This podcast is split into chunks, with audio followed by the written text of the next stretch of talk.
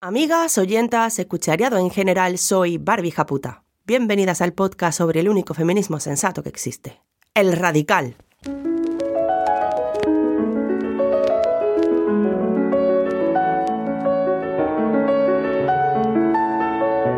Radio Japuta, el podcast que sueña con la revolución feminista violenta.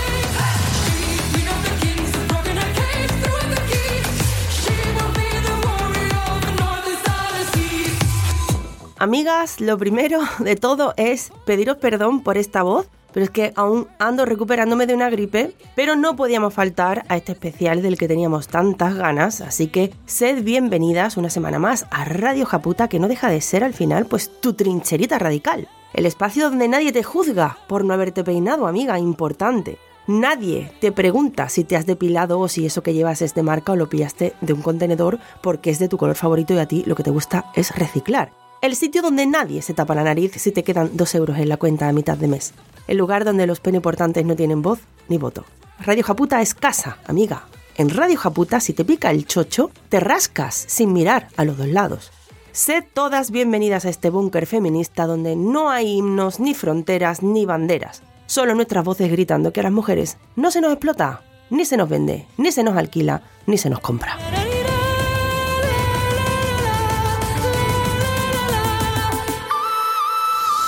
Hoy traemos un podcast especial, como sabéis, centrado en uno de esos temas que las feministas no dejamos de señalar y que, como siempre, parece que solo nosotras sabemos verle el peligro. ¡Qué cosas! ¿eh? Justamente por señalarlo, además, somos, como poco, insultadas y apartadas. Ha pasado con muchos asuntos relacionados con las mujeres y el tema de hoy es simplemente pues otro más. Nos referimos, como sabéis, a la pornografía.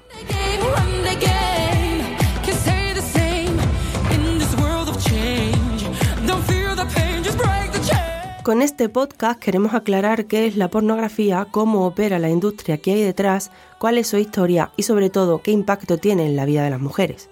Las mujeres somos víctimas de esta industria a varios niveles. Por ejemplo, están las víctimas directas de la producción de contenido pornográfico, llamadas por la industria como actrices porno. Y también están las mujeres víctimas indirectas, mujeres que soportan la violencia que los porneros reproducen en las relaciones sexuales. La industria de la pornografía, además, influye en todas nosotras. Hace 30 años, ninguna mujer se depilaba los labios menores, el perineo. Ninguna mujer tenía la necesidad de someterse, por ejemplo, a un rejuvenecimiento de la vagina, ni a blanqueamientos del ano, ni a muchas otras cosas que son herencia exclusiva de la pornografía. Esta industria muestra una visión interesada sobre nosotras, que es reproducida luego, consciente o inconscientemente, a través de las actitudes, las expectativas y los roles adquiridos por los varones con los que nosotras nos vamos a relacionar, pero también por las mismas mujeres que han adoptado el papel que la pornografía quiere que tengan y que ha trabajado duro para que tengamos, de hecho. ¿Cómo ha calado el mensaje de la pornografía en el mundo? ¿Cómo ha ido metiéndose sin control en la cultura? ¿Qué son los captadores pornográficos y cómo actúan con las más jóvenes? ¿Cuánto dinero mueve esta industria? Lo vamos a ver con nuestras invitadas de hoy, Chis Oliveira, Mónica Alario y Rosa Cobo. Como veis, tres expertas en la materia de las que pretendemos aprender lo máximo posible.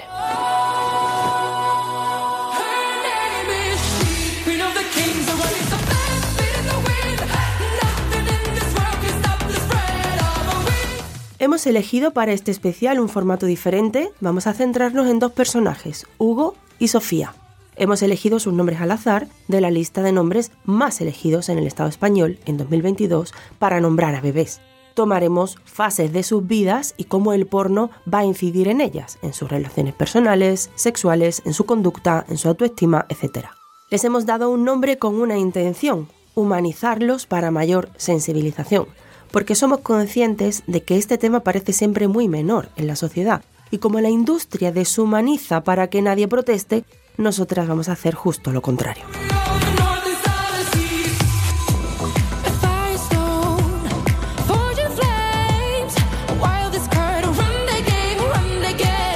La pornografía nos afecta a todas, pero no a todas por igual. No es lo mismo la influencia que pueda tener en una niña de 8 años, que como sabéis es la edad más temprana con la que las criaturas están accediendo al porno, que en una adolescente o en una mujer adulta. Y tampoco tiene nada que ver el contenido que ahora les llega y cómo les llega a las más pequeñas con lo que nosotras hemos podido ver y el acceso que teníamos. Por este motivo vamos a acompañar a Hugo y a Sofía a lo largo de sus vidas, desde la infancia, con tan solo 8 años, hasta la edad adulta, pasando por los vaivenes de la adolescencia y la juventud. Chis Oliveira nos acompañará durante la infancia y adolescencia de Sofía y Hugo, Mónica en su juventud y Rosa Cobo en la edad adulta. Pero primero vamos a empezar con una breve introducción sobre la historia de la pornografía para ponernos en contexto. Esto va por los que ven porno en un simple desnudo Al que se cree superior por mostrar ser rudo Que puede poseer a una mujer y mejor si viene sin escudo. Cuando te dicen las cosas como son te vuelves mudo. Cuando respuesta a tu agresión no veo sonido alguno, no, no la pornografía suele definirse de forma genérica como el conjunto de materiales destinados a producir excitación sexual. Hay manifestaciones que se consideran pornográficas desde el Paleolítico nada menos, hace más de 30.000 años, y ya en época histórica tenemos documentos como el Papiro Erótico de Turín, que fue bautizado como la primera revista porno para hombres de la historia. Hablamos del año 1150 a.C., del antiguo Egipto. También en la antigua Grecia y la antigua Roma se produjo mucho material pornográfico. Y en la India tenemos el famoso Kama Sutra, que data posiblemente del siglo III o IV después de Cristo, por nombrar algunos ejemplos aunque es cierto que en algunas de esas manifestaciones antiguas podrían haber tenido fines diferentes al de estimular sexualmente, por ejemplo, objetivos satíricos o educativos, y eso hace que su caracterización como pornográficas pueda ser debatible. Entre estas letras, mucho pasa el pero ¿cuáles son tus metas? Las mías que no sufran más machismo nuestras nietas. Inquieta que muchas chicas ante esto se queden quietas. Históricamente, y esto es importante, el porno ha evolucionado de la mano de los cambios tecnológicos y se ha movido habitualmente en la ilegalidad y en la clandestinidad. La invención de la imprenta en el siglo XV le dio un impulso muy grande a la circulación de libros y grabados de contenido erótico, pero fue la invención de la fotografía en la primera mitad del siglo XIX y en un entorno económico ya capitalista lo que empezó a poner en marcha una verdadera industria pornográfica basada en la explotación de mujeres en situaciones de vulnerabilidad. El negocio de las fotos eróticas empezó a ser súper rentable, siendo los compradores de ese material hombres ricos, porque a mediados del siglo XIX, una sola foto de este tipo podía costar lo mismo que el salario semanal de un obrero. Desde mediados del siglo XIX, con el desarrollo de los procedimientos para copiar fotografías, el precio de estas fotos bajó y su consumo se extendió, pero sin dejar de ser algo elitista. Esta primera industria del porno utilizaba como modelos a mujeres jóvenes pobres, muchas veces mujeres que ya estaban siendo prostituidas. La libertad de expresión, que nombre no sea la causa de moratón, y una menos es lo que deseo de corazón, de corazón. En 1895 los hermanos Lumière inventaron el cine. Y claro, el nuevo invento abrió posibilidades antes inimaginables para satisfacer los deseos sexuales de los varones. Las pelis eróticas hicieron acto de presencia de inmediato, la primera probablemente fue la francesa El acostarse de la casada, del año 1896. El cine pornográfico tardó algo más en desarrollarse. La primera peli porno como tal seguramente sea la argentina El Sartorio, del año 1907, aunque hay discusión a este respecto. En España, por cierto, prácticamente el primer promotor de cine porno fue el rey Alfonso XIII, que producía películas para su disfrute personal, él definía las temáticas que quería y él elegía a las protagonistas entre mujeres explotadas sexualmente en el barrio chino de Barcelona. Los Borbones, amigas, ¿qué os voy a contar de los Borbones? perdida como tan bonita como mágica, tan alegre como trágica. El porno seguía de todas formas siendo algo bastante elitista y apartado del espacio público. Y es que, como explica Mónica Alario en Política Sexual de la Pornografía, el porno tal y como lo conocemos hoy como producto de consumo de masas no apareció hasta la década de 1950 y 1960, y el comienzo fue en los Estados Unidos. Este comienzo estuvo estrechamente vinculado a la llamada revolución sexual, que como dijo Kate Millett, para las mujeres fue más bien una contrarrevolución. Esta supuesta revolución sexual, que presumía de estar eliminando los tabús en torno al sexo, lo que sobre todo hizo es presionar a las mujeres para someterse al modelo sexual, que se normalizó e invadió todo. Un modelo que impuso como únicos los deseos de los varones y que fue masivamente difundido a través, muy convenientemente, del porno. De hecho, fue en este contexto en el que entre finales de los 60 y mediados de los 80 se desarrolló la llamada Edad de Oro del porno. Vivas, combativas, Tienes una fuerza que ni te imaginas. La pornografía, digamos, salió a la calle y se hizo mainstream, las revistas porno empezaron a colocarse tranquilamente en los escaparates de los kioscos con mujeres cosificadas e hipersexualizadas en todas las portadas, al paso de niñas y niños, a los que se le estaba enseñando así que las mujeres son cosas, objetos, para satisfacer el deseo masculino. Proliferaron también los peep shows y los locales de striptease y el cine porno empezó a mover muchísimo dinero, hasta el punto de que si en 1960 había unos 20 cines porno en los Estados Unidos, 10 años después había ya 750. Además de que hubo cines normales que empezaron también a proyectar películas porno. Algunas de estas películas alcanzaron una repercusión gigantesca, como la tristemente famosa Garganta Profunda del año 1972. Como sabéis, su protagonista, Linda Lovelace, era obligada a grabar por su marido. ¿Quién habla? ¿Que quién habla?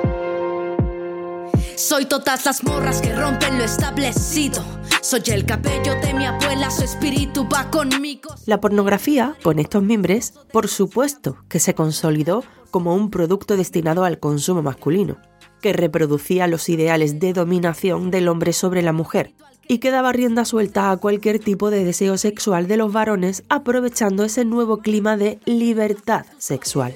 El feminismo radical se dio cuenta rápido de que la revolución sexual, entre comillas, era una trampa para las mujeres, de que estaba sirviendo como herramienta para que los varones pudieran disfrutar tranquilamente y sin juicios morales del sexo fuera del matrimonio o teniendo parejas 20, 30, 50 años más jóvenes, realizando prácticas sexuales que nos deshumanizan, etc y encima haciendo pasar todo esto por algo progre y transgresor, como ha señalado Ana de Miguel.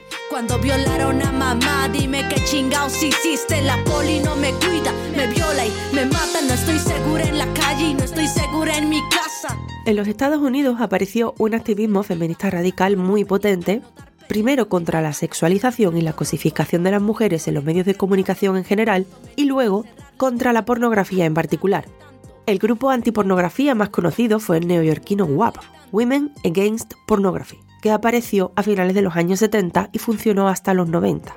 En él estuvieron mujeres como Susan Brown Miller o Gloria Steinem, por ejemplo. Una de las activistas antipornografía más relevantes del mundo fue Andrea Dworkin, que en 1981 publicó una de las grandes críticas feministas a la pornografía, Pornography, Men Possessing Women, no os sorprenderá si os digo que prácticamente nada de lo escrito por Dworkin, una de las abolicionistas más importantes de la historia de la lucha feminista, ha sido traducido al castellano, que no deja de ser el idioma materno de 548 millones de personas, nada menos.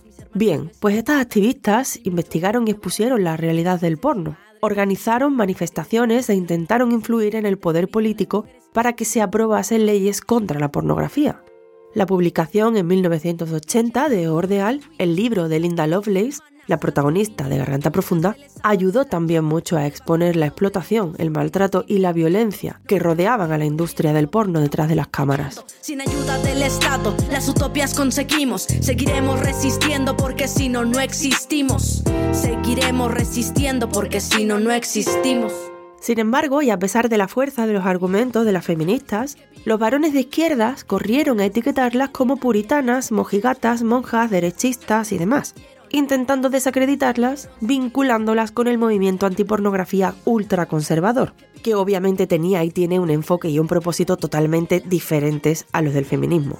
A los ataques contra el feminismo radical antipornografía se unieron también las llamadas feministas prosexo, sobre todo a partir de la década de 1990. Básicamente, colaboradoras del patriarcado, cuyo nombre, feminista prosexo, daba a entender que las feministas estaban en contra del sexo.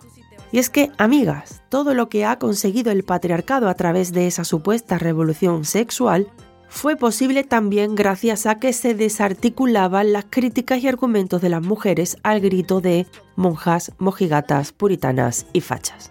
No suena esto, ¿verdad? Que desde el supuesto progresismo y hasta de mujeres que se dicen feministas, se censura y coarte a las mujeres feministas que enarbolan argumentos y no necesitan, además ni han necesitado nunca estas personas, la necesidad de rebatir los argumentos solo con un puñado de palabras y de insultos se han bastado para invalidarlas y hasta deshumanizarlas. Y aquí podemos hablar de nuevo de Andrea Dworkin, que entre muchas otras recibió un odio demoledor y constante durante toda su vida, desde la izquierda y desde la derecha. Mi cuerpo es mío, que les quede claro, no a la iglesia, no al Estado, todo su aparato, cómplices culpable, mi cuerpo yo mando, no quiero tu ley en mí, mi, mi cuerpo yo mando. A mediados de los años 80, la pornografía dio otro giro importante vinculado nuevamente a cambios tecnológicos. Se popularizó el vídeo doméstico y el porno salió de los cines y se encaminó por otro tipo de formatos, muchas veces de bajo coste. El cambio fundamental, en todo caso, llegó un poco más tarde, ya en la década de los 90 y sobre todo en los 2000, con Internet, y la generalización de su uso a través de dispositivos que llevamos todo el día encima. Las bases, por así decirlo, del porno han seguido siendo las mismas, la cosificación y la deshumanización de las mujeres, la violencia, la misoginia y la normalización de prácticas sexuales dolorosas, humillantes y muy peligrosas que buscan excitar a los varones. La diferencia es que ahora el alcance del porno y la facilidad de acceso a él se han multiplicado. Así hemos llegado directamente a la pornificación de la cultura. ¿Qué es esto de la pornificación de la cultura? Pues que los elementos del porno se han filtrado en todo tipo de manifestaciones culturales y discursos públicos y ejercen así influencia en la sociedad, mucha influencia. Campañas publicitarias, moda y tendencia en vestimentas, videoclips, letras de canciones, series y películas, cambios en la comunicación y comportamientos de la gente, mucho más sexualizado, claro, redes sociales, etc. Y hace tiempo ya que el porno se ha convertido en la educación sexual de los y las adolescentes, que acceden a él a edades cada vez más tempranas, como sabemos. Recordemos que en España la edad más temprana ha bajado a 8 años. Por lo tanto, el porno es ahora mismo una de las herramientas centrales para la reproducción de la violencia patriarcal. Y ese es el motivo de que la lucha contra la pornografía esté volviendo a situarse en un lugar muy destacado de la agenda feminista. Que caminan sobre una cuerda floja, quieren respuestas que no se contestan y todo lo que soy se descontrola. Me muevo por corrientes sin dirección y esquivo normas que no tienen sentido. Es una trampa en la que vuelvo a caer. Es un recuerdo disfrazado de olvido. I'm a lazy, stupid bimbo, a moody, curvy chick, a tomboy or a dyke, and your shaming makes me sick. Porque necesitamos medios feministas e independientes. Porque con cada programa aprendemos juntas a reconocer y combatir el machismo que nos rodea. Porque es lo que quiero escuchar cuando quiero quemarlo todo. Porque nos ayuda a ponerle nombre a lo que el sistema nos ha ocultado. Porque los tiempos cambian, pero el odio hacia las mujeres es eterno. Porque lo personal es político. Porque estamos aquí para cambiar las reglas. Matrocina Radio Japuta. Únete a nuestra comunidad de matrocinadoras y ayúdanos a dar voz a más mujeres que quieren cambiar las reglas. Coño ya.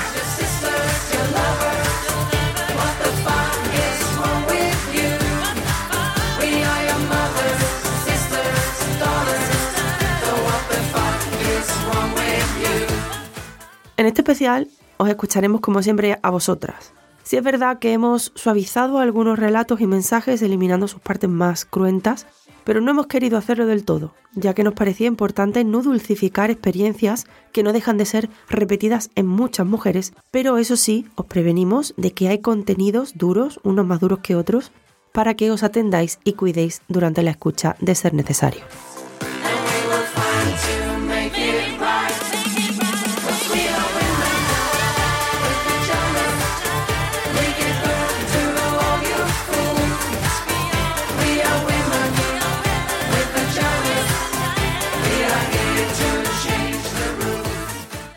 He ido a Google, he clicado porno y esto es lo que he visto.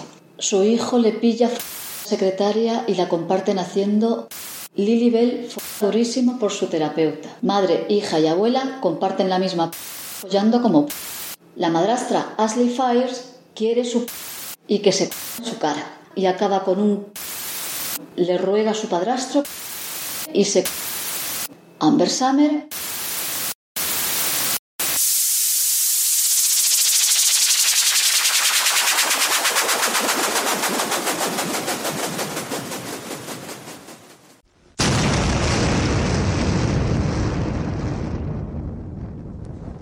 Cuando estemos listas, iremos a por vosotros. Esperad y veréis. Radio Japuta, podcast feminista radical.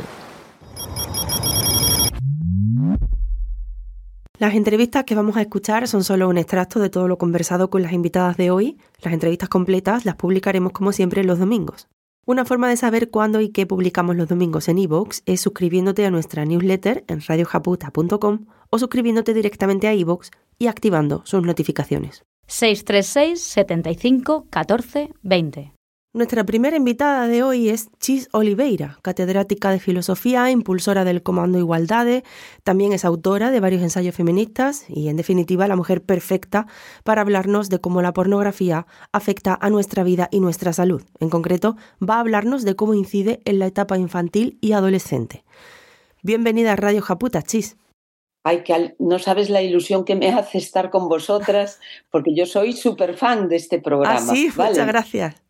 Entonces me encanta estar con vosotras y compartir todo lo que yo pueda aportar, ¿vale? Muchísimas gracias por haber querido estar, Chis.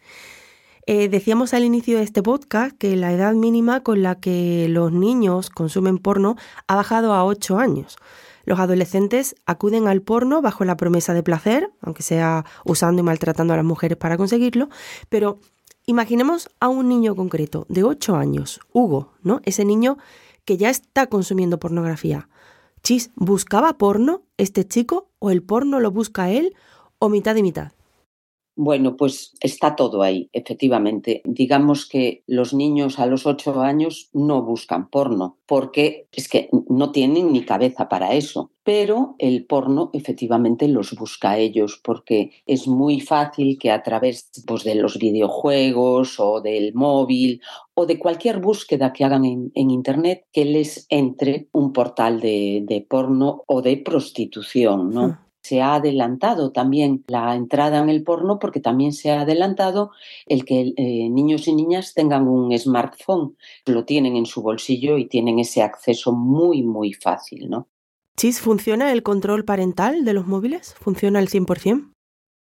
Eh, no, la verdad que no funciona. Es muy difícil, ese control no está bien hecho, para empezar, y madres y padres se encuentran eh, muy desbordados porque realmente no hay un, un interés o una legislación que refuerce, igual que en otras cosas se ha hecho, ¿no? Para el juego o para las apuestas y tal, se ha estimulado ese control parental, pero sin embargo para esto no hay, no, no, existe, no, no, no, no funciona. Y además aunque mm, las familias crean que lo ponen y tal, luego se sorprenden de ver que su hijo o su hija está con sus compas y entra con otros, con otros teléfonos o con otros ordenadores. Entonces, mm, esto es muy difícil ponerle coto. Eh, porque hay mucho, hay mucho interés en que, en que niños y niñas entren en esta, en, en esta pesadilla, ¿vale?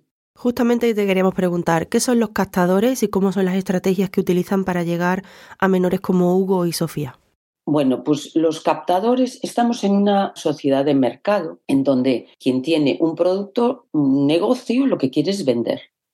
Entonces, toda la industria de la pornografía y de la prostitución utilizan eh, estrategias para llegar a los menores. Lo que quieren es que los menores y las menores vayan convirtiéndose en clientes, ¿no? En un principio, pues como decíamos, es el móvil, pero después van entrando a través del el chat de la Play o de Switch o, los, o cualquier videojuego y también tenemos Instagram, TikTok, Twitter, Snapchat, en fin, es todo un, entramado de, plataformas que están ahí para captar a la chavalada.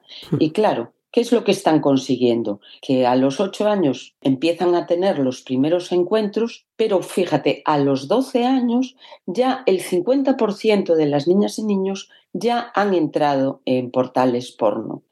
Y a los 15 que este ya es un dato aterrador, a los 15 el 90%. Yo cuando trabajo eh, con madres y padres y siempre les hago ver la importancia que tiene que como madres y padres estén ahí y que lo sepan y que en la medida de sus posibilidades, con lo difícil que es, que actúen, ¿no? Pero fíjate, lo más común es que madres y padres piensen que sus hijos no lo ven. Entonces, claro, el problema, si no lo diagnosticamos, aún es más complicado, ¿no? Claro, claro. Porque hay mucha gente, yo cada vez que hablo de porno con amigas o con, o con madres y padres o con profesorado en las formaciones, etcétera, lo que me llama la atención es que hay muchísima gente que no ve porno, claro. Entonces, no saben lo que hay detrás. Y ahí está también la, la gravedad, ¿no? Claro, es que no te lo puedes, yo creo que es que no te lo puedes llegar a imaginar.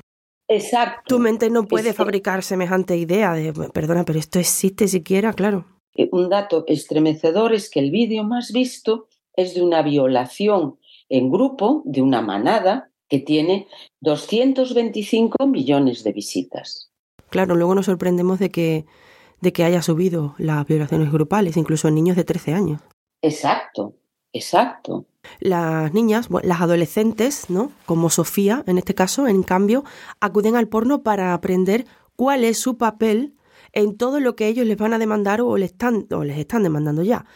Vamos a escuchar a compañeras profundizar sobre este tema y sobre otros me autoeduqué sexualmente viendo pornografía. Empecé como a los 10 años a ver pornografía por internet. Yo soy madre de una niña que ahora tiene 13 años y que en aquel momento pues tenía 11, estaba en sexto de primaria. Como había un grupo de WhatsApp de toda la clase, de niños y niñas, como ella no tenía móvil, pues entraba con mi número de móvil. Cuando ella se iba a dormir por la noche, yo pegaba un vistazo, pero bueno, me encontré con el porno. Dos chicos de la clase, uno compartió como una especie de GIF, como de dibujos animados, con una felación y el otro fue un vídeo súper desagradable donde había un tío corriéndose en la cara de una tía, en la boca, hasta que la chica vomitaba. Eso es lo que hay, ¿no? Hoy en día... Mi padre tenía una amplia colección de películas en VHS que no me costó mucho encontrar y que visualizaba cada vez que me quedaba sola en casa para masturbarme. En la primera película que vi, la protagonista se convertía en esclava sexual para una sociedad secreta de hombres. Imagínate. Las consecuencias, además de la imagen distorsionada del sexo que me ha acompañado durante muchísimos años de mi vida y que me ha dificultado disfrutar de las relaciones, de adolescente me afectó psicológicamente de tal modo que me autoinfringía dolor eh,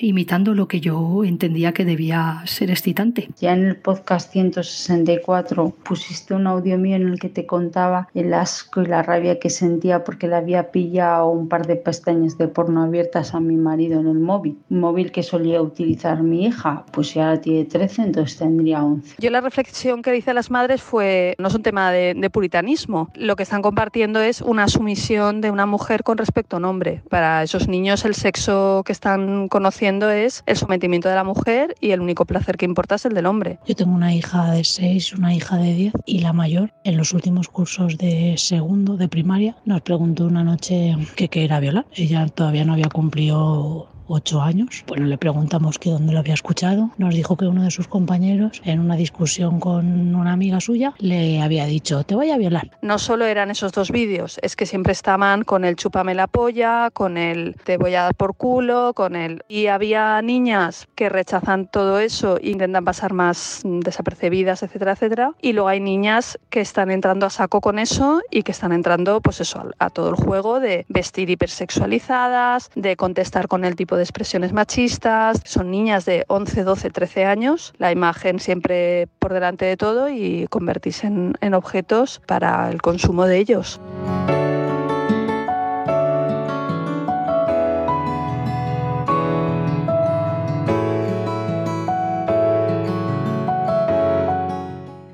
Bueno, muchísimas gracias a las compañeras que han compartido sus experiencias y mm, ¿cuál, cuál es tu sentir al escucharlo, Chis? Bueno, eh, yo creo que con cada una de ellas podríamos hacer un monográfico. ¿eh? Sí, sí. porque dicen cosas súper interesantes y además yo también las quiero felicitar por la valentía. Total. Porque de este tema, ¿verdad? Es muy difícil hablar. Sí. Vamos, yo como educadora sexual desde hace tantísimos años, te aseguro que sigue siendo un tema eh, muy difícil y muy tabú. Sí. Yo toda la información que voy teniendo de esto es prácticamente por privado. Ya ves. Nadie quiere hablar de esto. Hay algo que tenemos que tener en cuenta y es que es que nadie quiere quedar de mojigata o de monja. Sí. Porque claro, el tema del porno está tan normalizado y tan banalizado que la mayoría de la, de la gente y de los jóvenes no ven la, la gravedad y la trascendencia que realmente tiene. ¿no? Mm.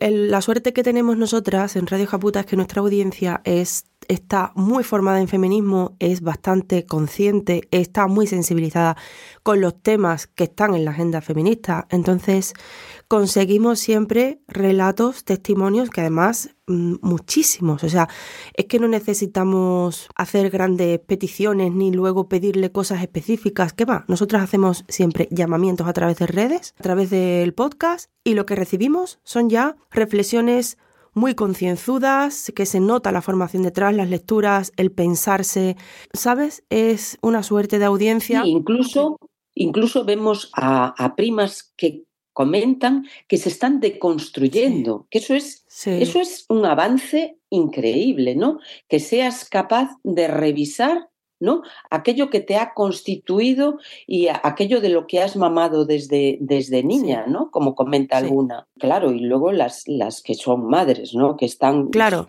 ya están en la segunda, digamos, eh, ya están en la segunda mm, generación de violencia. Primero las que han sufrido ellas y ahora las que están, la- lo que están viendo que sufren sus propias hijas. Y sobre, esa, sobre eso te quería preguntar, porque como has escuchado, Sí. ya nos están contando cómo de violento es el contenido que están consumiendo y difundiendo incluso niños de primaria, hablamos niños de 10 y de 11 años, vídeos que a mí la simple descripción me hace daño. O sea, quiero decir, ¿cómo de habitual es esto y a qué edades está pasando, Chis? Hay un estudio de la ONG Save the Children que es muy bueno y accesible, fácil en Internet.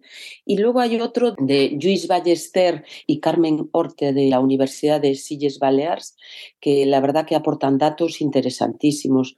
Eh, lo digo porque... Lo- los enlazaremos todos en la web para las compañeras por si quieren. Genial. Los chicos ya están casi en la totalidad de una manera más o menos intensa a los 14 años ahí.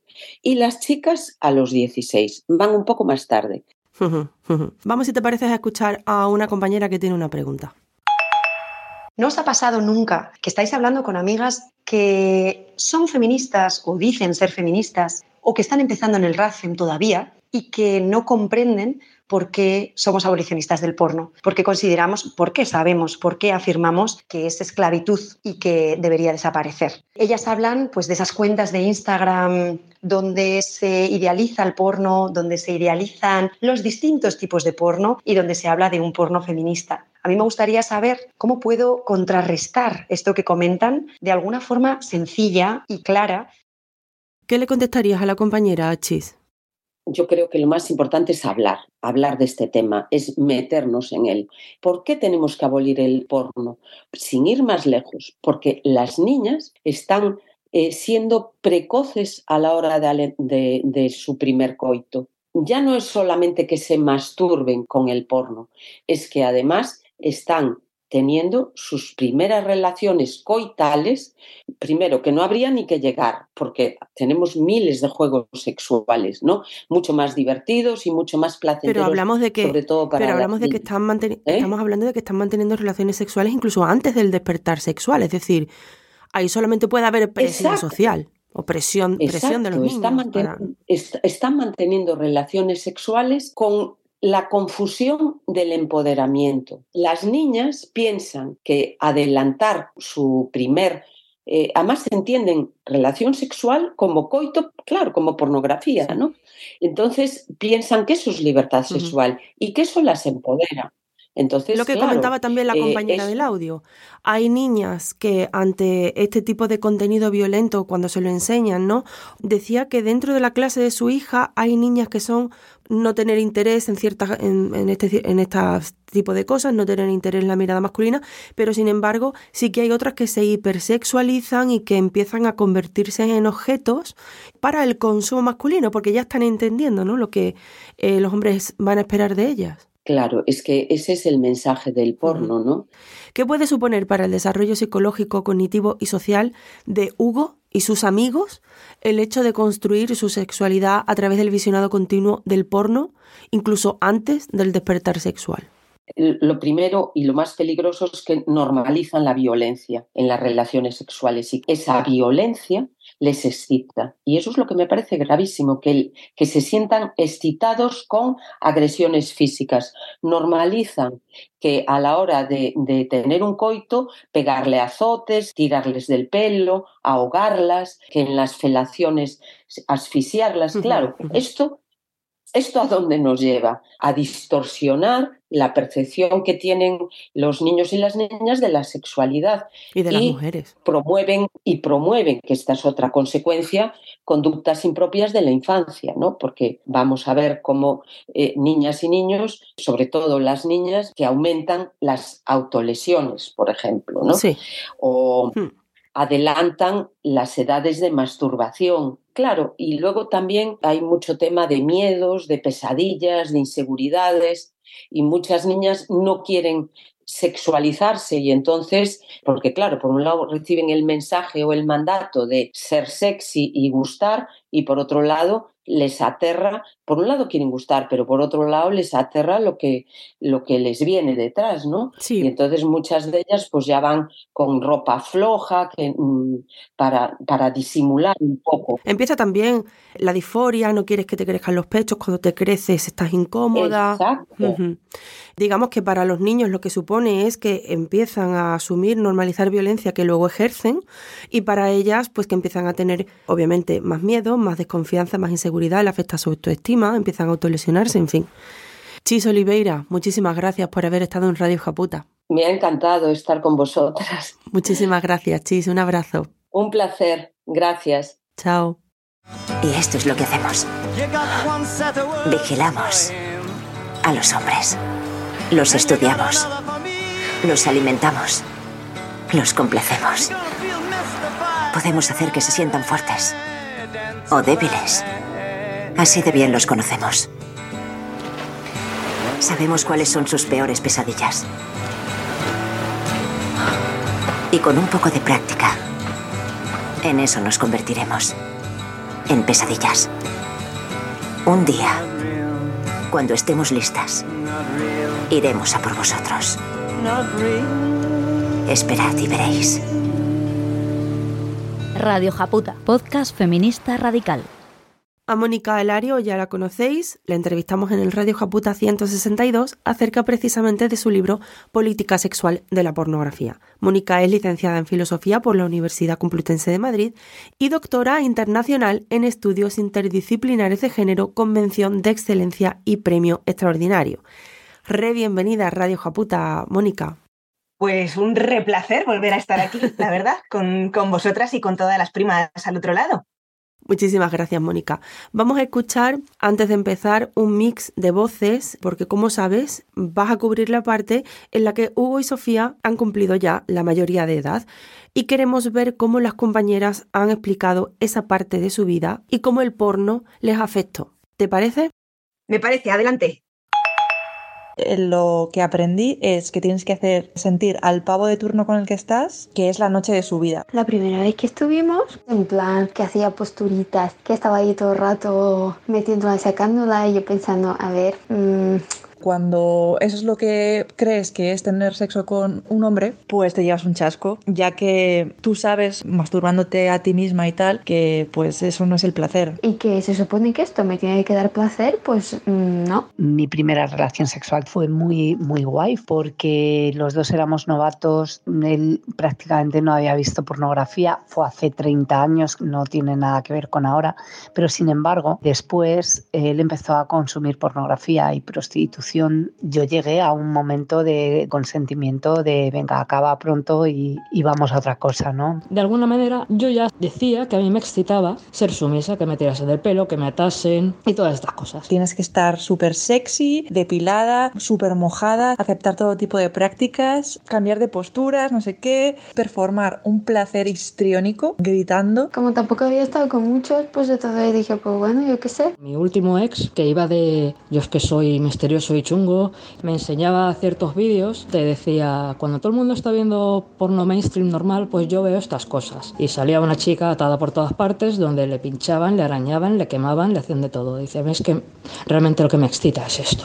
Y yo en ese momento pensaba, ah, pues yo puedo cumplir con ese papel de sumisa, yo puedo llegar a ese nivel de sumisión, yo puedo ser tan buena como ella. Que fue bastante traumático y estuve un tiempo que no quería tampoco estar con nadie más porque pensaba, jolines, me va a volver a tocar alguien así y no sé qué voy a hacer porque es que no me daban nada de placer ni nada. Llegó a hacerme mucho daño físico y mental. Y bueno, aún a día de hoy sigo buscando de vez en cuando como que me peguen una torta o cosas así. Pero bueno, intento desintoxicarme y limpiarme de todo esto. Y lo peor fue que, claro, yo se lo dije a mis amigas porque yo tampoco tenía mucha experiencia y pensé, pues yo qué sé, igual soy yo o lo que sea. Pero mis amigas me dijeron que, que bueno, que puede ser que sí que fuera yo. Yo tuve un tiempo muy jovencita que veía mucha pornografía pues por esa creencia que había que eso era algo moderno, algo de hecho de mujeres empoderadas, ¿cierto? Que hiciéramos cosas que también hacen los hombres. Entonces, claro, ver pornografía era algo muy revolucionario. La cosa es que un día vi uno que me hizo llorar y todo. No volví pues a ver pornografía,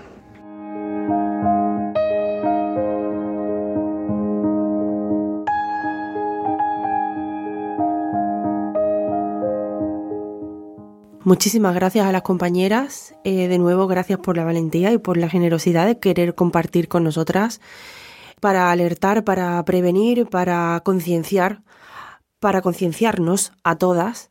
Mónica, ¿qué te parecen los testimonios de las compañeras?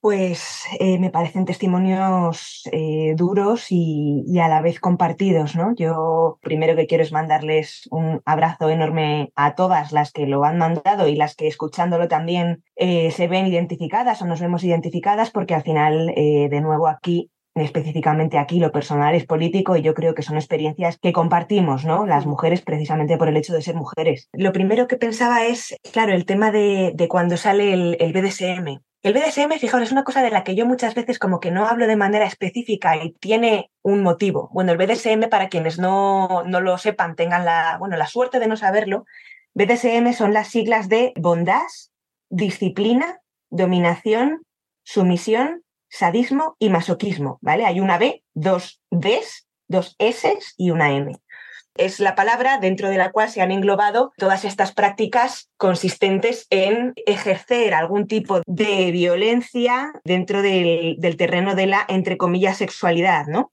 Uh -huh. Es una palabra además que se ha utilizado mucho eh, de cara también a legitimar todo este tipo de violencia dentro de la, comillas, sexualidad, a transmitir que no deja de ser sexualidad por el hecho de que haya violencia y a hablar de que esto es un tipo de práctica pues disidente, transgresora, consentida, muy importante. Nos hablan del, del, consentimiento dentro del BDSM. Es curioso porque yo es algo de lo que no trato específicamente, porque al final toda la pornografía ha pasado a estar basada en las relaciones de dominación y sumisión, ¿no? El BDSM prácticamente se ha colado ya en, en el porno y el porno en nuestras vidas, con lo cual ya hay una línea que ya un límite que ya no se sabe muy bien identificar que si ya todo es violencia explícita, ¿no? Como antes era solo supuestamente en el BDSM, ahora es, ahora está en todo, ¿no? Claro, efectivamente, esta es un poco la, como la reflexión que quería compartir, porque al final el BDSM son las prácticas que específicamente se basarían en relaciones de, de dominación y de sumisión como en, entre comillas llevadas un poco al extremo, ¿no? Uh -huh. eh, ¿Cuál es el asunto? El asunto es que el esquema central y nuclear de la pornografía son las relaciones de dominación y de sumisión. Uh -huh. Lo que ha ocurrido es que eh, hace X años, para encontrar cierto tipo de prácticas concretas, tenías que irte en las páginas de pornografía a buscar dentro de la categoría BDSM, pero lo que ha ocurrido también con el proceso de pornificación de la cultura y el cómo mm, el, esquema de dominación y sumisión de la pornografía se ha ido haciendo cada vez más extremo y las violencias se han ido normalizando y extremando también cada vez más, lo que ha ocurrido es que esas prácticas que antes teníamos que ir a buscar dentro de la categoría BDSM han migrado a todas las demás categorías de la pornografía. Hmm. O sea, el vídeo pornográfico medio más visto fuera de la categoría BDSM hace X años estaría dentro de la categoría BDSM. Claro. Si a esto le sumamos que hay con la pornificación de la cultura un proceso en el que la pornografía pasa a sustituir al sexo, ¿qué es lo que tenemos? Lo que tenemos es que la sexualidad, entre comillas, patriarcal que construye la pornografía es una sexualidad basada en el esquema del BDSM. Se normalizan precisamente esos esquemas de dominación y de sumisión y todas las prácticas que, eh, bueno, pues que son propias de, bueno, pues de lo que antaño fue esta categoría, ¿no? Ya que has, te has parado en ese tema, voy a hacerte ya esa pregunta, que es cómo y cuándo ha ocurrido esta normalización de que la violencia contra las mujeres es aceptable e incluso puede ser deseable si es dentro de una relación sexual. Y te decía, y no me refiero al BDSM específicamente, sino cualquier relación sexual donde se considera ya, a día de hoy, normal recibir tortazos, bofetadas, escupir, golpes, asfixia, sí, sí, eres mujer, claro. Claro, efectivamente. Pues ¿cuándo se ha normalizado esto? La normalización de todas estas prácticas violentas viene muy vinculada a la normalización de la pornografía, ¿no? Es curioso porque uno de los grandes argumentos, y nótese la ironía, ¿no? Que te dicen cuando vinculas la pornografía con la violencia sexual es, ¿pero tú qué te crees? ¿Que no había violaciones antes del porno? Y es como, escucha, sí, por supuesto que las había, nadie está negando esto. Otro asunto es que a día de hoy, y a raíz de la normalización de la pornografía, la propia pornografía se ha convertido en uno de los brazos principales que están reproduciendo ciertos tipos de violencia y, cierto tipo de prácticas. ¿no? Yo diría que mm, que todas estas prácticas de mm, tirar del pelo, azotar, escupir en la cara, coger del cuello, ¿no? Todas estas cosas que fuera del terreno de, es que me resisto a llamarlo sexualidad, ¿no? Eh, que al margen de una erección masculina, por decirlo más claro, serían delitos denunciables, de pronto, como hay una erección masculina de por medio, nos lo quieren hacer pasar como parte de la sexualidad. ¿no? Esto ha ocurrido de mano de la pornografía, que es la que ha ido normalizando estas prácticas. Claro, pensemos que la pornografía, como industria multimillonaria, tiene que hacer fundamentalmente dos cosas. En primer lugar, conseguir consumidores nuevos, que eso lo hace pues, encontrándolos pues, entre los 8 y los 10 años, ¿no? Y en segundo lugar, mantener a los que ya consumían enganchados, consumiendo. Claro. Y para eso, para mantener a los que ya consumían consumiendo, tienen que ofrecerles, eh, en cierto sentido, cosas pues eh, las investigaciones suelen decir cada vez más extremas, pero claro, ese más extremas se concreta en lo relativo a más extremas en cuanto a, a, las prácticas de, ejercicio del poder masculino que muestran. ¿no? Esto se, traduce finalmente en, eh, pues esto, una normalización de eh, todas estas bueno, pues, pues prácticas que, que los hombres han, han, normalizado y erotizado, pues consistentes en infligir mm, daño o humillación a las mujeres, etcétera, etcétera. Entiendo que para mantener enganchados a los hombres, lo que tenían que, como ya normalizaban cierta violencia, tenían que añadirle un poco más de violencia porque ya habían normalizado la anterior y la anterior ya dejaba de excitarles. Claro, eh, efectivamente, esto es una cosa que ya vieron las feministas en los años 80. Ellos, ellas hablaban de una especie de pendiente resbaladiza, ¿no? Decían, no, es que cuando un hombre, o sea, lo que les excita a los hombres de la pornografía no es específicamente eh, la parte de, entre comillas, el sexo, sino la parte del poder. Entonces, cuando un hombre ya ha normalizado el nivel de, de ejercicio del poder que le muestra la pornografía, ese nivel ya no le excita. A mí me gusta decir, es que eh, una vez se ha desnudado a la gente ya no les puedes quitar más ropa.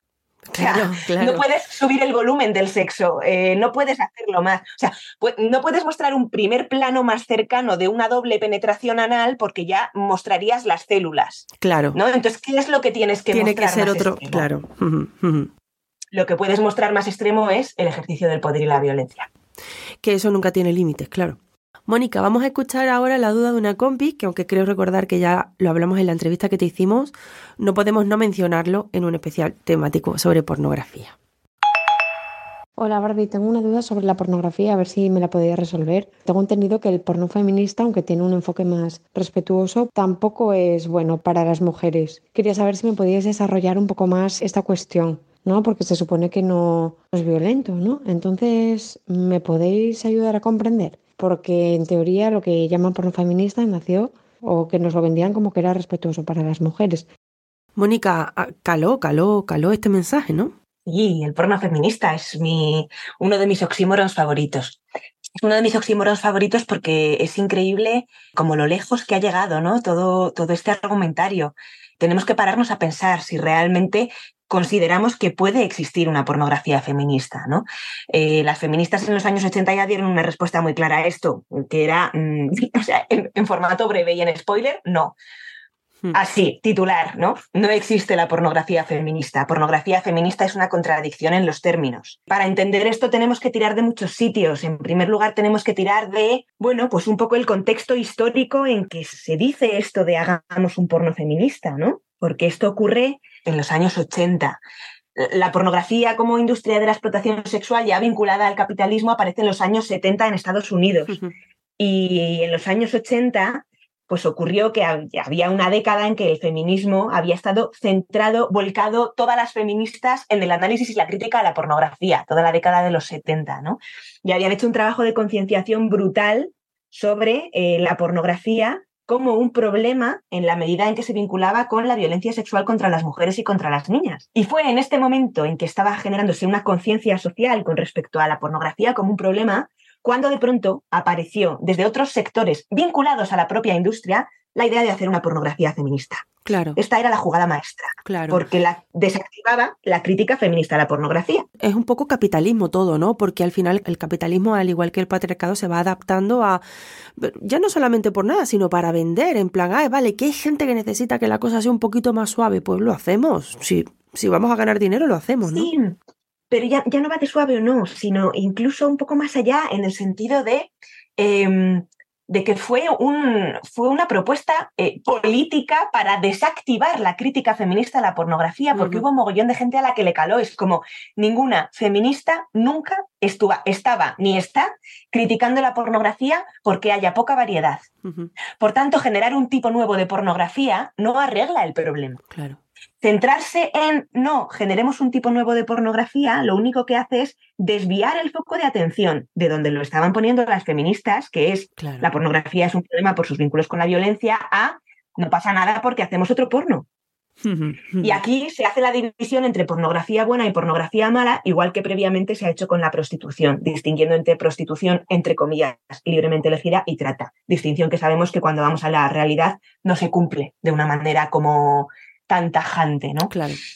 Claro, el asunto aquí es que generan un lugar muy cómodo para estar, eh, porque por un lado te puedes posicionar en contra de la, entre comillas, pornografía mala, pero a la vez te ahorras que te llamen puritana neomonja reprimida por decir que todo el porno es eh, producto del patriarcado y por tanto muestra y colabora en la reproducción de la desigualdad de poder entre hombres y mujeres. Eh, fue una estrategia que caló mucho, pero si lo pensamos, no arreglaba el problema. ¿no? Y luego hay otro punto, que es que si nos vamos a, ver cómo la pornografía, yo esto no lo he dejado escrito en ningún lado y me arrepiento profundamente, cómo la pornografía ha ido evolucionando a lo largo de las décadas, lo que nos vamos a encontrar es que siempre ha transmitido mensajes que era imprescindible que calaran para que la sexualidad siguiera siendo un terreno patriarcal. Por ejemplo, ¿qué ocurre con la revolución sexual, entre comillas? Lo que ocurre es que en la revolución sexual las mujeres estaban diciendo, queremos ser sujetos con deseo propio, ¿no? Sí. ¿Y qué es lo que ocurre con la pornografía de esas épocas? Pues que uno de los dos o tres mensajes principales que transmite la pornografía en los años 75 eh, o así eh, es, sí, sí, por supuesto que las mujeres tienen deseo, tienen un deseo enorme. Y ese deseo consiste específicamente en satisfacer cualquier deseo de los hombres. Exactamente. Este era Claro, era un mensaje que era imprescindible que calara para seguir reproduciendo la desigualdad de poder en el terreno de la sexualidad.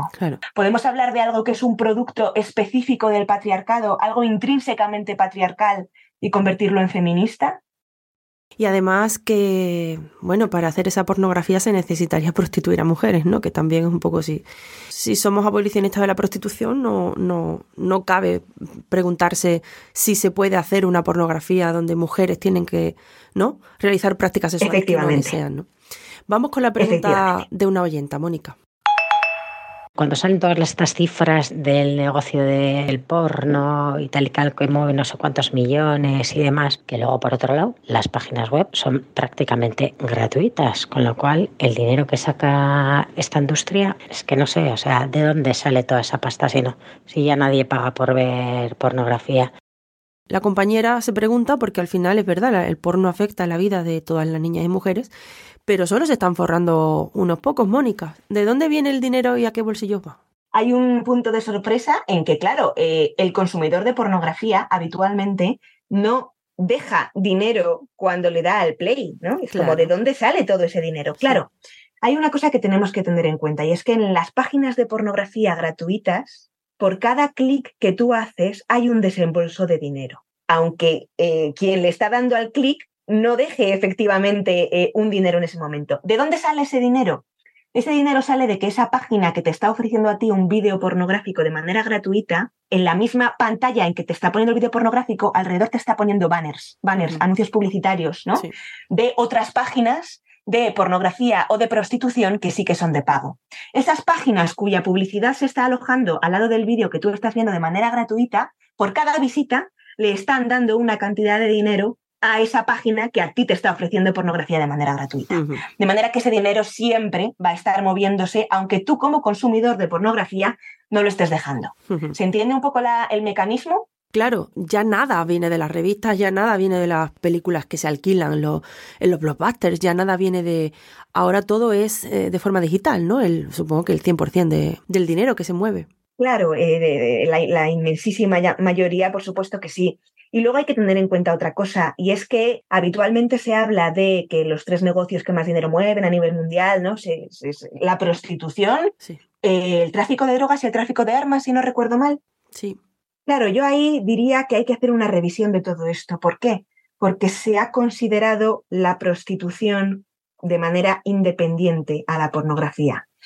Y lo que estamos viendo es que eh, no podemos conceptualizarlas como algo radicalmente separado. ¿no? De ahí el tema de hablar del sistema prostitucional como un sistema en que entra no solo la, la prostitución tal y como tradicionalmente se ha considerado que era, sino también la pornografía y nuevas formas de explotación sexual de las mujeres que están en un intermedio entre pornografía y prostitución, ¿no?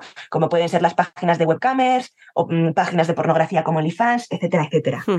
Si hacemos, yo creo, una suma de lo que se mueve en la prostitución tradicional, entre comillas, con todas estas otras formas de explotación sexual de las mujeres y de las niñas, eh, los ingresos suben de una manera muy, muy, muy, muy considerable. ¿no?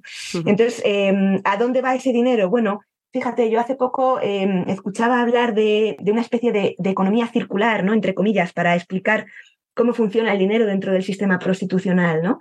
Porque al final todos los ingresos que hay dentro de la pornografía y dentro de la prostitución van a los mismos lugares, que es, eh, bueno, pues precisamente los grandes eh, lobbies proxenetas, ¿no? Que están moviendo a, las mujeres y a las niñas para ser explotadas independientemente de dónde sea. ¿no? Sabemos también por, por, los testimonios que nos dan mujeres que han estado en, el sistema prostitucional, ya sea en la pornografía o en la prostitución, que muchas veces se ven involucradas en ambas cosas. ¿no? O sea, que las mismas mujeres que van a ser explotadas por los puteros en la calle o en un prostíbulo o en un piso, cuando haya menos eh, demanda por parte de los puteros, se las va a decir, oye, ahora te metemos en estos sets de mm, rodaje de pornografía, ¿no? Entonces no podemos separarlo de manera tajante porque no es una, no, existe esa separación, igual que no la hay tampoco de manera clara entre prostitución y trata, no la hay entre pornografía y prostitución. Y una última pregunta, Mónica. ¿Cómo afecta la pornografía a la inteligencia artificial y a su vez cómo la inteligencia artificial replica ese aprendizaje ante la sociedad? Porque estamos viendo que cada avance tecnológico empeora la pornografía en el sentido de que llega a más personas, llega más a la cultura, hace más daño, ¿eh, ¿no? Entonces, ¿cuáles van a ser las consecuencias de la inteligencia artificial en cuanto a la pornografía?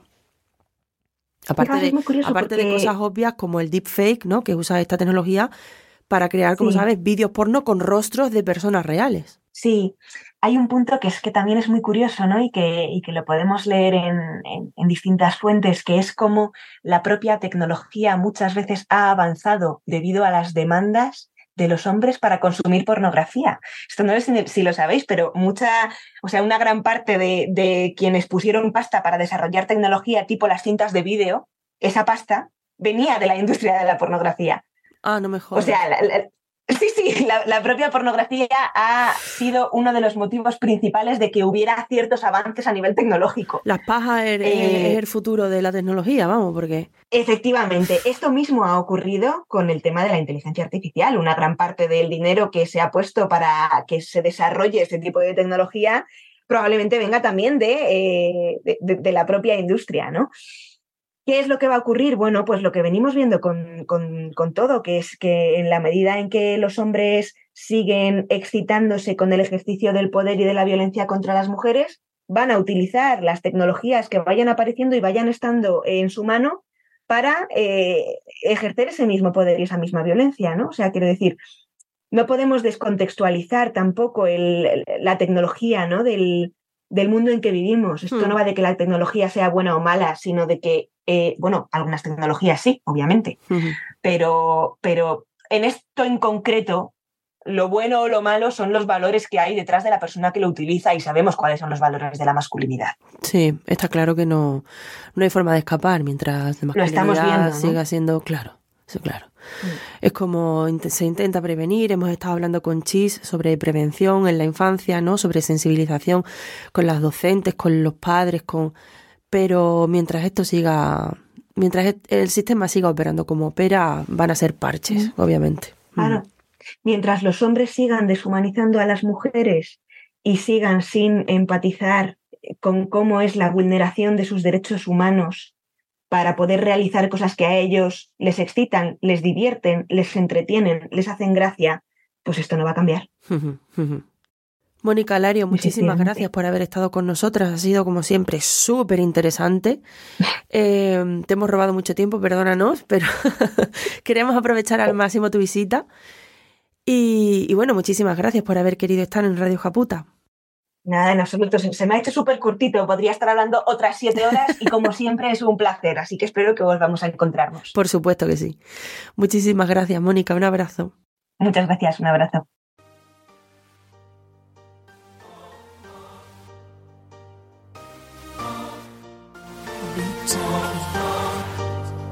Mi novio ayer me dijo que igual no me estaba sentando bien escuchar estos podcasts porque me estaba poniendo un poco agresiva. Eh, ¿perdona? El machirulo se desató, se desató. Era un machirulo insoportable que pasaba por ser un feminista radical. En la boca del lobo, eh. Esto dice así. Estos de la calle son el Che, pero en la casa Pinochet. Me estaba poniendo un poco agresiva. Llevar un spray de pimienta. Educador social, con su máster de perspectiva de género. Llevo tiempo diciéndole que debería escuchar los podcasts de Radio Japuta y no sabe lo que me contestó. Harta, pero harta. Cariño, vale ya con este tema. Eh, ¿perdona? A mí me gustaría que fueras más activista en la calle, pero en casa yo no quiero activismos. No hay quien soporte estar en pareja. El Chirulo se desató. Me estaba poniendo un poco agresiva. Harta de sus mierdas de comentarios. Comentarios como eres como mi ex, eres demasiado abierta. Spray de pimienta. Hasta el coño ya. Él es la pareja, el adolescente y yo soy el padre. Ya está bien. Ante la distopía, rebeldía. Fuego al machismo.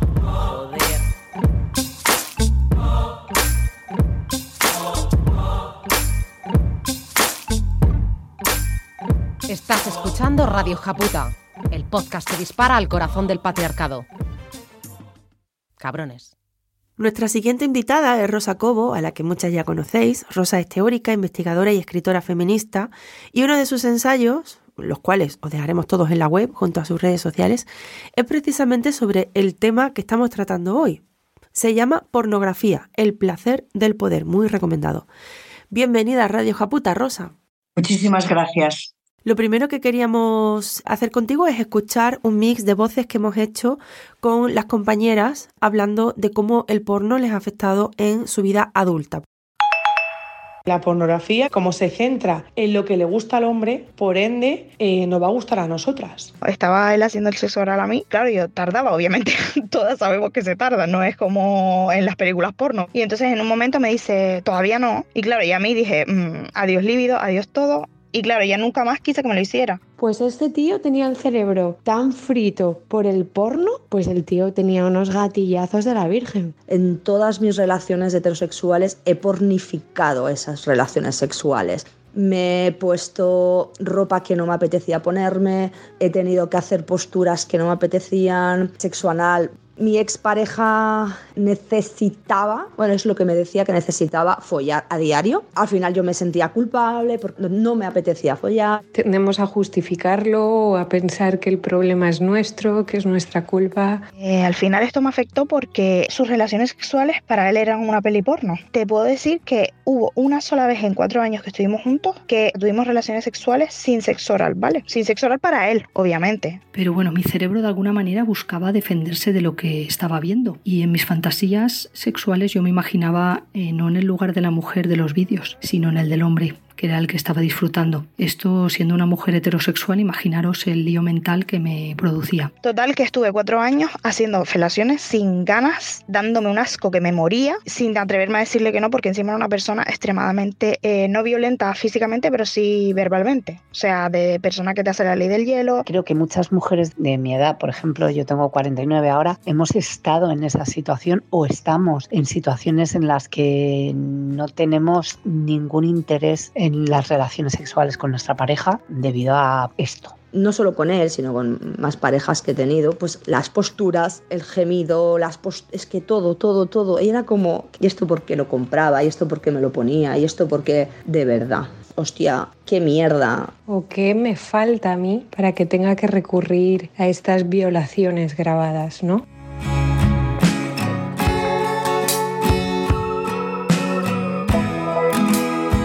Muchísimas gracias a las compañeras de nuevo por haber querido estar con nosotras hoy hablando de eh, su realidad y de las consecuencias en la adultez de haber consumido pornografía o de que sus parejas hombres hayan consumido pornografía. Rosa, la sociedad ha normalizado que los hombres, como Hugo, ahora ya adulto, se exciten viendo eh, vídeos que contienen violencia sexual. Y por extensión se normaliza también el aumento de la violencia en las relaciones sexuales es un bucle que no para de retroalimentarse claramente y es que a su vez el porno pues cada vez es más violento. Por sí solo este bucle no puede detenerse, pero entonces, ¿cómo se para? Hay diversas formas de parar la pornografía. Por supuesto, yo creo que una de las primeras medidas que debiera de tomar este gobierno nuevo que tenemos, una de ellas desde luego sería impedir el acceso a los menores a la pornografía. Esto, esto tendría que ser una medida urgente. Más allá de esta medida, la pornografía solamente puede ser neutralizada si se prohíbe, en primer lugar. Yo creo que esa es la segunda medida que habría que tomar.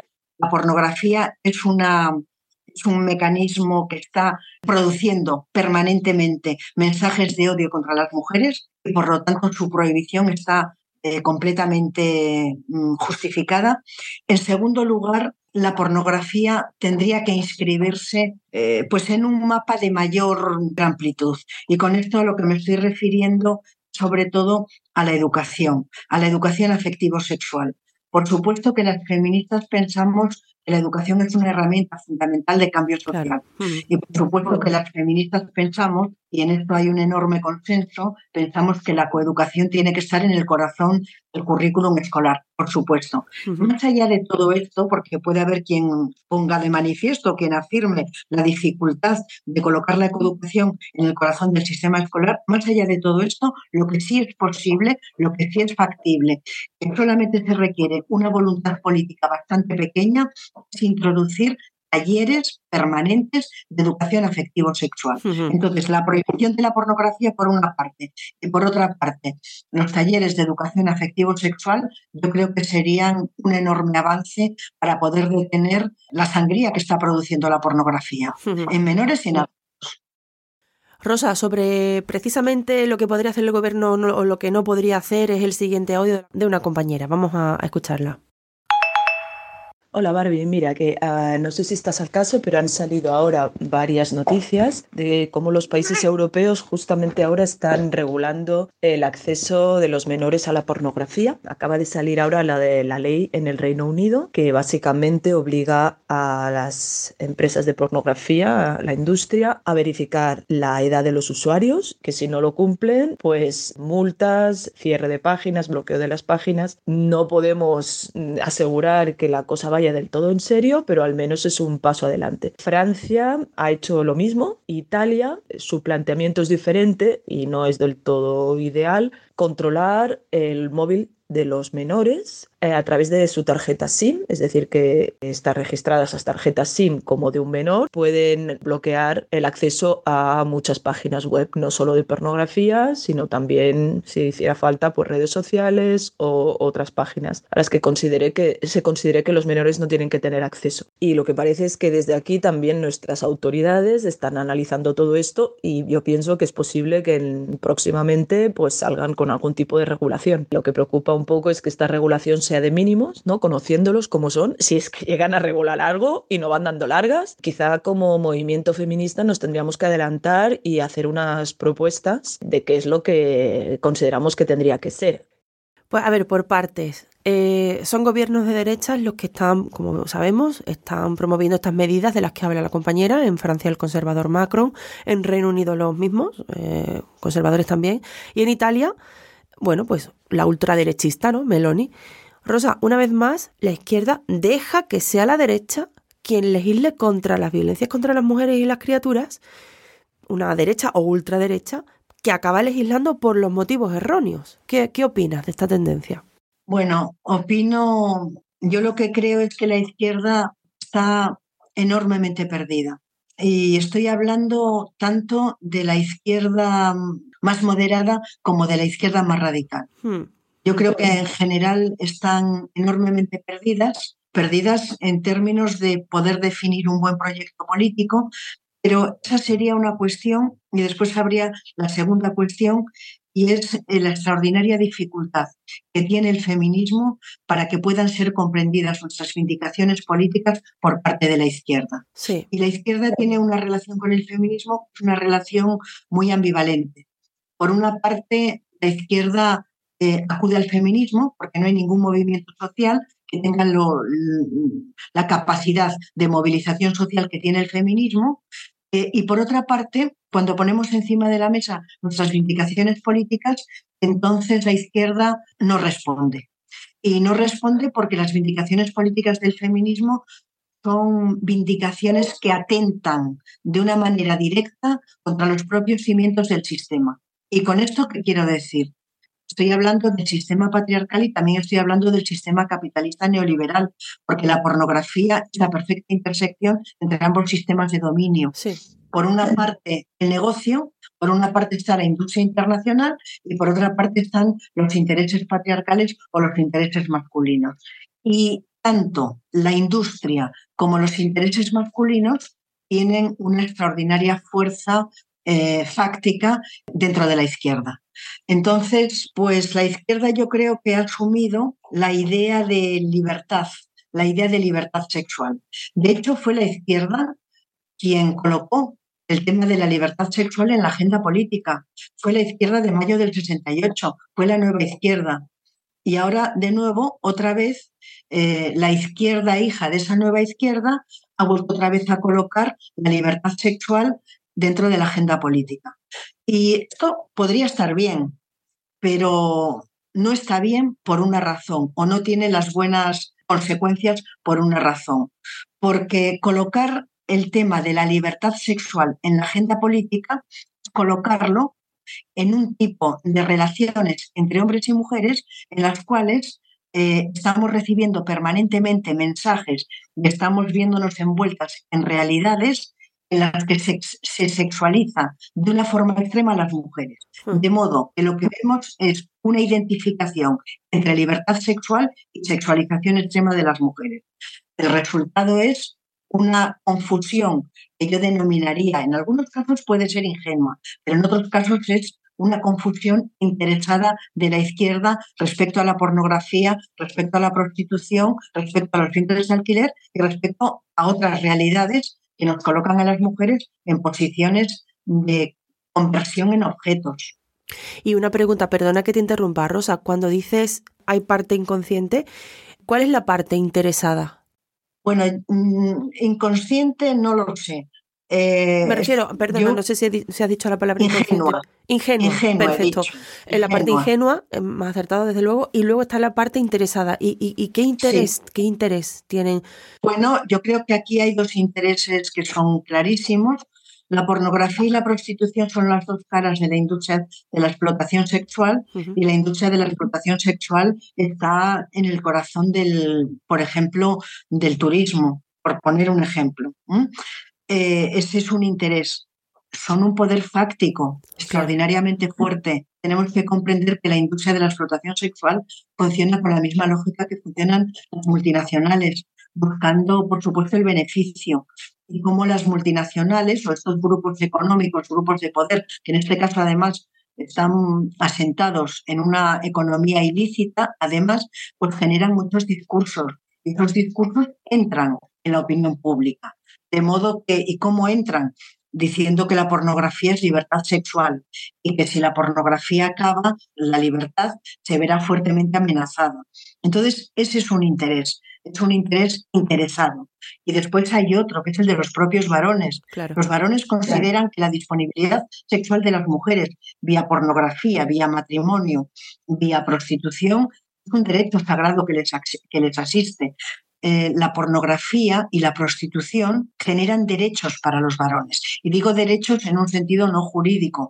Genera eh, unas posiciones de poder y de fuerza que están realmente eh, muy institucionalizadas en la medida en que ambas realidades son legales. Entonces, estas serían las fuerzas interesadas, estos serían los intereses que hay detrás de la pornografía, pero también de la prostitución. Esta parte interesada de la que hablamos eh, puede ser, por ejemplo, lo que está detrás de que Sumar y PSOE hayan rechazado, incluso antes de ponerse a gobernar, legislar contra la prostitución y los vientres de alquiler?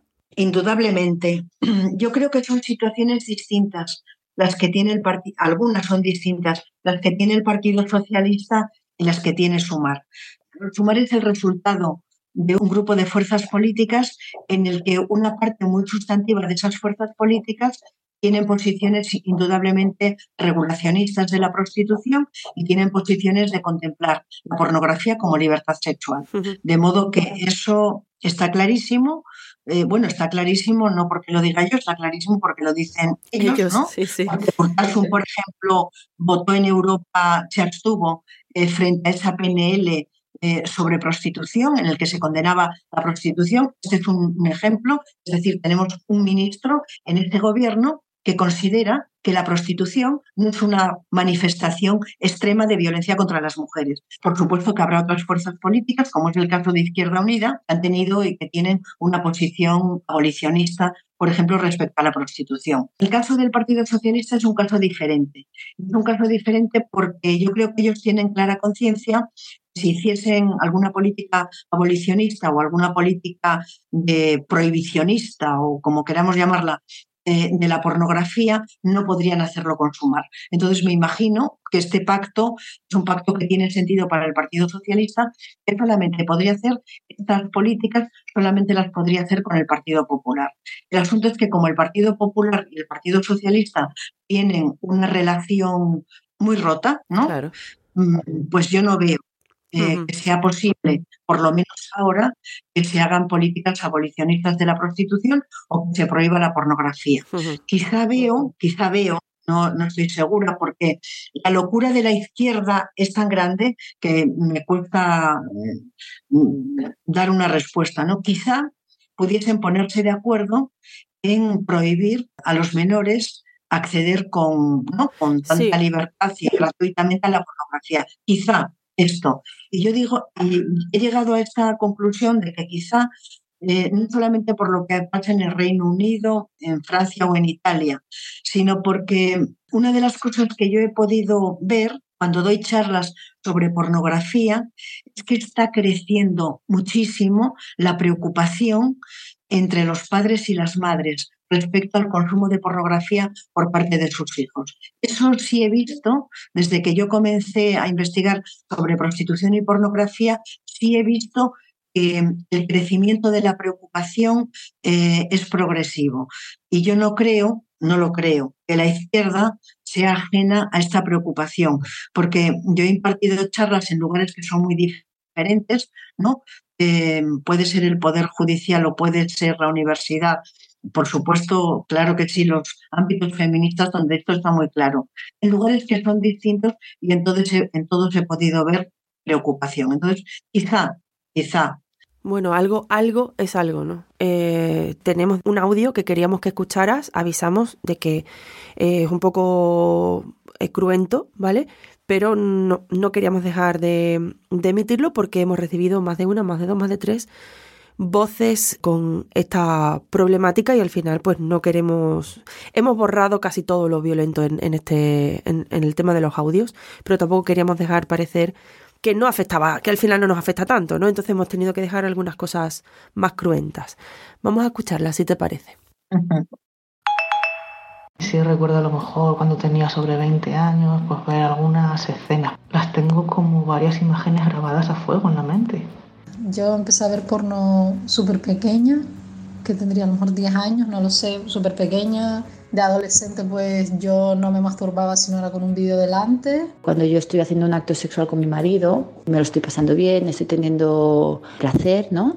Solo consigo llegar al orgasmo teniendo fantasías basadas en violaciones, en relaciones de abuso sexual infantil. Al ver situaciones en las que hay señores siendo señores, eh, típico vídeo de un señor pajeándose en la calle, incluso situaciones de violencia, de, de violencia sexual, de violación y demás, aunque yo conscientemente repudie ese hecho, como que mi cuerpo se excita. Porque soy consciente que eso me viene de toda la hipersexualización que he visto, tanto a través del porno, cuando era más usuaria del porno en mi adolescencia, como a través de anuncios, películas. A mí no me cabe ninguna duda que es culpa del porno, y es muy perturbador. O sea, eres consciente de que realmente es algo que no te gusta y que no está bien y sin embargo sientes como de alguna forma te está excitando. Es complicado. Y no sé cómo cambiarlo. Entonces mi pregunta es si hay alguna manera de trabajar eso, ¿no? de trabajar un deseo no violento y no machista. Me siento limitada a disfrutar sexualmente conmigo. Yo ahora mismo no tengo pareja y me gustaría, pues lo que no he hecho en estos 35 años de mi vida, hacerlo ahora, conocerme y encima tengo esas imágenes de porno grabadas en mi mente que no sé por qué me excito con ellas. Tener que pensar en esas imágenes para llegar al orgasmo, no sé.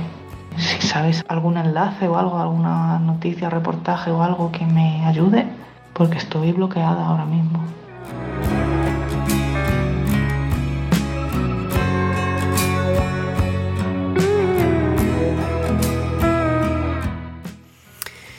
Fíjate que mm, que, los montajes los he hecho yo, Rosa, y por más que lo escucho, no me sigue apenando muchísimo, me da muchísima pena. Em, muchísimas gracias a las compañeras por... ¡Uf! Me estoy emocionando, espérate. Un segundito. Perdona, Rosa. No te preocupes. Bien duro esto, ¿eh? ¿Me dejas que haga mientras te tranquilizas un par de observaciones? Sí, por supuesto. Es que, mm, bueno, es, yo esto lo he, lo he escuchado. Esto lo he escuchado, pues mira, lo he escuchado en, en gente joven eh, próxima a mí, eh, vía universidad, por ejemplo. Eh, las palabras se repiten mm, y las ideas se repiten una y otra vez. Y todas las ideas se repiten porque la pornografía produce estos efectos en la gente que la consume. En la pornografía lo que aparece es un imaginario sexual que está envuelto en violencia.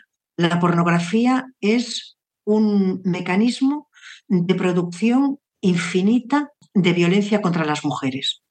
Y todas las prácticas que son más eh, masivamente consumidas son prácticas violentas hacia las mujeres. Entonces, lo que tenemos que comprender es que quienes consumen estos vídeos pornográficos, las primeras veces que los consumen y que tienen que sienten excitación sexual, es importante comprender cómo estas emociones se quedan impresas en la memoria de su cuerpo y cómo después para repetir esas emociones tienen que repetir esas prácticas sexuales. Cuando ha habido mucho consumo de pornografía, ese consumo de pornografía eh, ha tenido lugar en la primera edad, ¿no? en, la, en la adolescencia, incluso antes de la adolescencia, entonces se va configurando ese tipo de deseo y se va configurando ese tipo de sexualidad. Bueno, es importantísimo comprender cómo estos deseos que han sido diseñados, que han sido creados a través de la pornografía, pues solamente pueden ser desactivados con terapias y con trabajo terapéutico. Si no, es extraordinariamente difícil poder desactivarlos. Ahora, aquí podemos hacer una pregunta. Una pregunta que, pues que me la formulan quienes están en posiciones que defienden la pornografía. ¿Y por qué habríamos de prescindir de esos deseos sexuales? ¿Por qué no podemos llegar tan lejos como queramos? ¿Por qué no podemos llegar tan lejos como podamos? Bueno, por una razón, porque esos deseos sexuales, vamos a decirlo entre comillas, acaban siendo una fuente autodestructiva para aquellas mujeres y para muchos hombres que tienen estos deseos. Ese es el asunto fundamental. El asunto fundamental es que eh, la pornografía crea deseos en los individuos que acaban devorando la propia posibilidad de tener una relación sexual que sea un sexo, que sea un buen sexo, que sea compartido, que sea negociado y que sea gratificante para ambas partes. Cuando esto desaparece es cuando aparece el trabajo terapéutico. Cuando aparece la pornografía se puede identificar como autodestructiva. Ha quedado clarísimo, Rosa. Eh, nada, solamente me queda agradecerte que hayas estado con nosotras y todo lo que nos acabas de enseñar. Muchísimas gracias. Eh, siempre, siempre sigo las cosas que, que, hacéis y la verdad es que me gusta muchísimo y casi siempre estoy de acuerdo con vosotras en todo. Qué bien, qué bien, Rosa, que tú, que tú nos digas eso. Muy, eso que lo estamos haciendo bien. Muchísimas gracias por haber estado con nosotras. Un abrazo, Rosa. Otro abrazo, gracias. Feminismo. Movimiento social y político que lucha por la emancipación de las mujeres. Mujer. Hembra humana adulta. Radical. Que va a la raíz. Radio Japuta, podcast feminista radical. El agua toca mi piel y yo recuerdo tu cuerpo, cuerpo que a mí me ve como una dama de hierro, cuerpo que a mí me ve como una dama de. Y en mi cabeza nada más yo vivo mi propio sueño, un sueño que si se va te deja a ti tan pequeño, un sueño que si se va te deja a ti tan pequeño. Amigas, hasta aquí el podcast de hoy. Solo nos queda otro programa más antes de acabar este año 2023 al que queremos dedicar una parte, como sabéis, a las recomendaciones feministas que nos queréis hacer.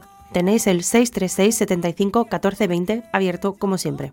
Cómics, libros, series, películas, cualquier tipo de contenido audiovisual, audio, vídeo, lo que queráis, que sea feminista, que sea queer free, que sea machismo free y que sean un refugio en estas fiestas de Señor Dos Encenas que se avecinan. Me quiero, me quiero yo. Ya está bien,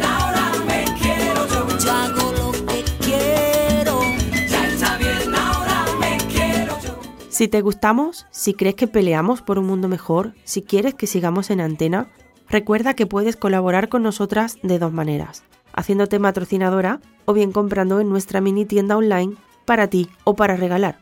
Todo en radiojaputa.com. Gracias por formar parte de este bote salvavidas a la deriva feminista.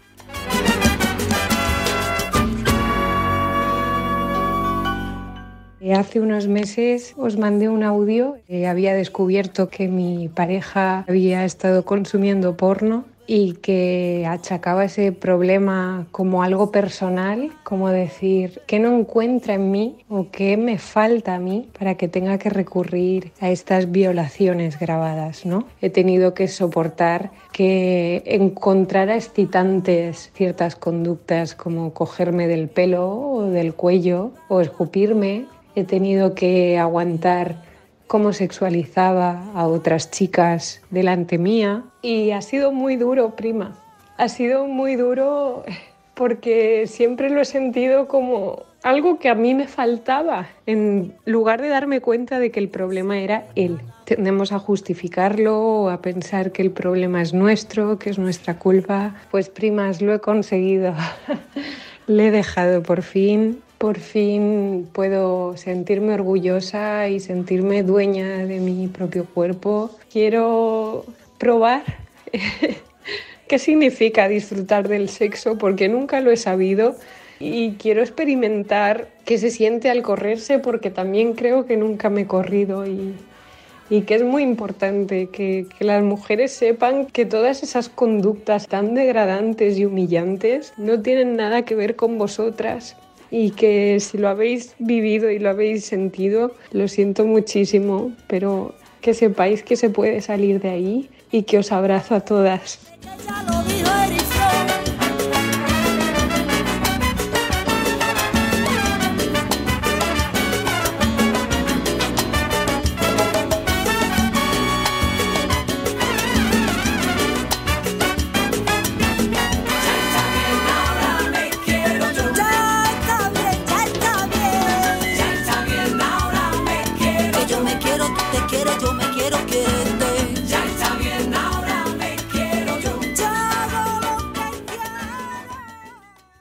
Radio Japuta. Sin vosotras, nada.